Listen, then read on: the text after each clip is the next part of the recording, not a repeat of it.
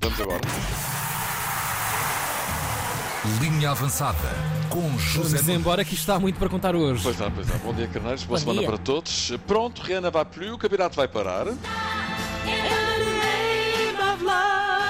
Não é em nome do amor, mas é em nome do Mundial do Qatar. Ah, Pronto, é vai. parecido. Sim. Mas já lá vamos primeiro ao Mundial de Hockey. Portugal 2, Argentina 4. Portugal esteve quase.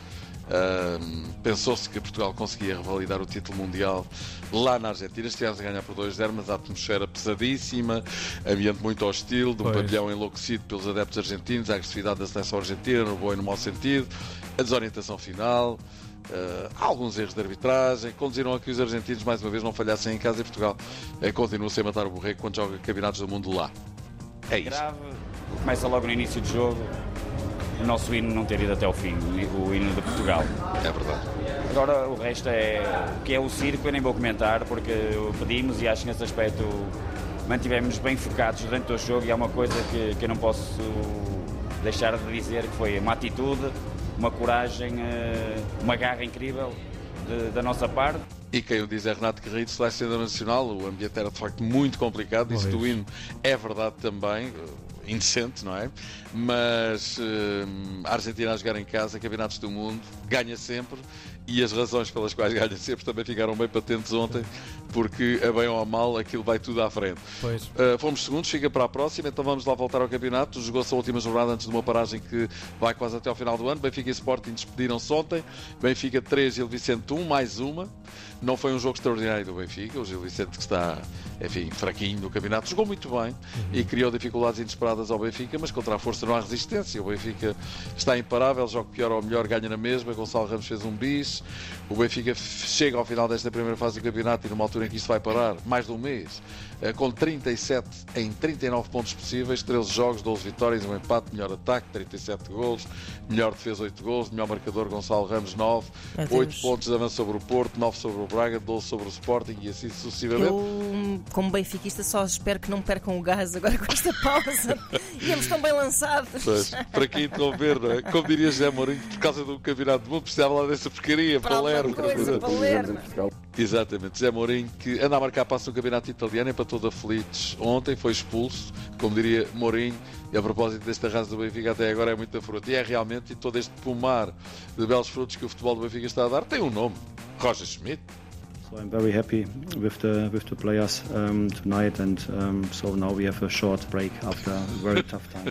Não altera o milímetro. Tranquilíssimo. Rogério Chaimite entrou com tudo e não há meio de largar o osso, é tudo dele. 25 jogos em eh, todas as competições: Taça de Portugal, Liga dos Campeões, Campeonato, 21 vitórias, 4 empates, 0 derrotas. É sempre rasgar pano. Liga 1, Sporting 2. O Sporting parece finalmente estar a acordar do pesadelo.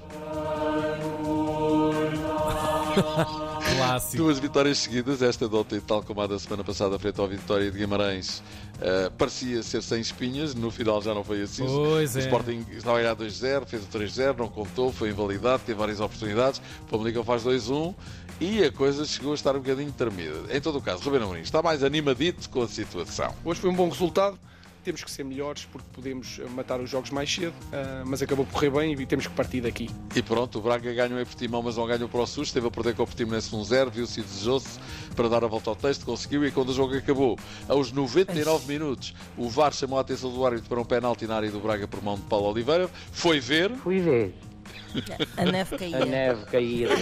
e marcou mesmo o penalti. Jogadores do Braga em brasa. Vai o rapazinho do Portimonense, Paulo Estrela, bateu o penalti e pumba, a estrela apagou-se e a bola foi parar à bancada. Meu Deus. O Porto foi ao Bessa sovar o Boa Vista 4 a 1, sem espinhas, nem caroço, nem nervuras, nada. Os jogadores estão, estão de parabéns, têm tido uma evolução eh, fantástica eh, e continuamos o nosso caminho. E pronto, e sendo assim, o Benfica para a paragem do campeonato e vai na frente a bater charuto. Boy, have a cigar, you're gonna go Ele far. quer é isto. Com toda esta vantagem. E quando restar o campeonato, logo se vê se a coisa, como diz a Aninha, vai mexer ou se fica tudo na mesma. Recordo que a próxima jornada que se joga em cima do final do ano vai ter logo um Braga-Benfica, que não é brincadeira nenhuma. Está bem, está. Fórmula 1, Grande. Prémio de São Paulo, no Brasil. Brasil. Brasil. Dobradinha Pronto, fica aqui a homenagem com alguns dias atrás à Pois. nossa Gal Costa. Dobradinha da Mercedes, George Russell ganhou o primeiro grande prémio da sua carreira, Hamilton segundo, os dois Ferrari a seguir e caldeirada na Red Bull. Em vésperas de caldeirado. Verstappen já campeão do mundo, mesmo com a indicação expressa das boxes, nesse sentido, não deixou passar o seu colega Sérgio Pérez, que estava a lutar pelo segundo lugar no Campeonato do Mundo. Sérgio Pérez que o tinha deixado passar na temporada passada Sim, para Verstappen ser campeão do mundo.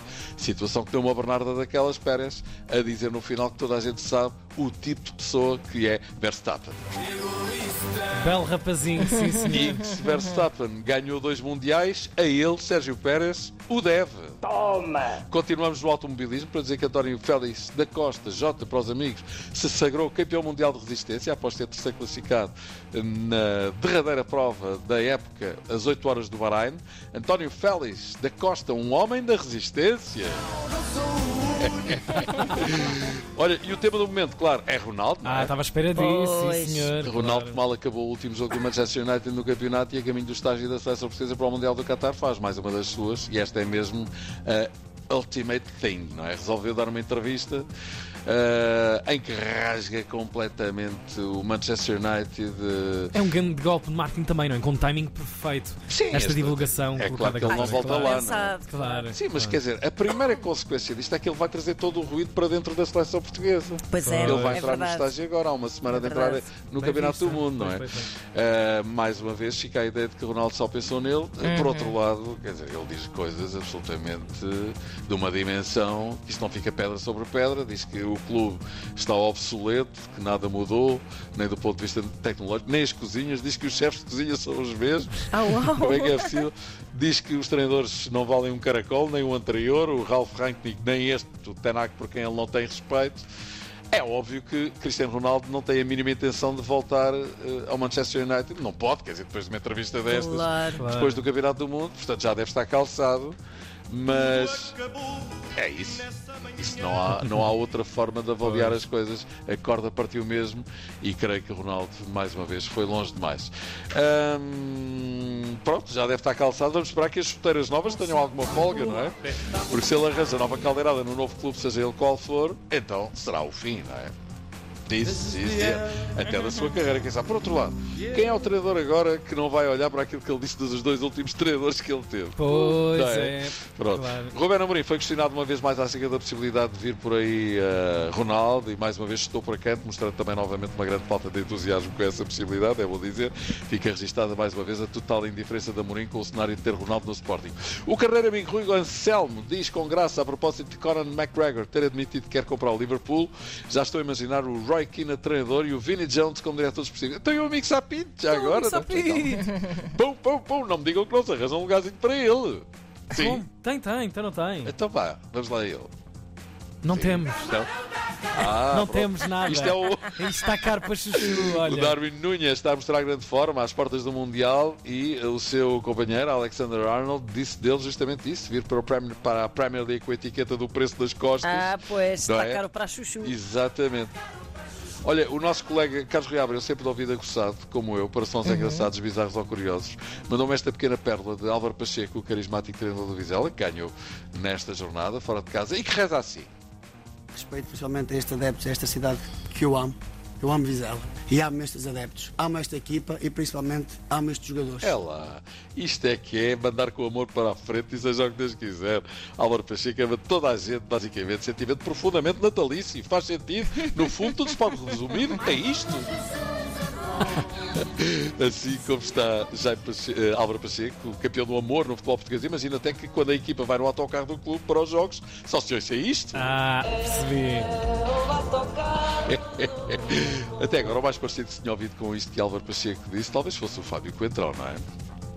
Amo o Benfica. Lá está. Pois. Olha, e eu amo-vos a vocês e agora vou-me embora porque aí o Pedro Ferreira já está a bater à porta Ele já está. para as notícias. E a janta matati. Claro, ainda por cima se houver tapa, não andou por aí na nossa boca. Exatamente. né? A gente a últimos minutos. matati é muito bom. Claro. A gente a matati. A janta matati. Então vá, um Um beijinho. abracinho, Zé. Até amanhã. Linha avançada. Na Antena 3. Edição guardada em antena3.rtp.pt.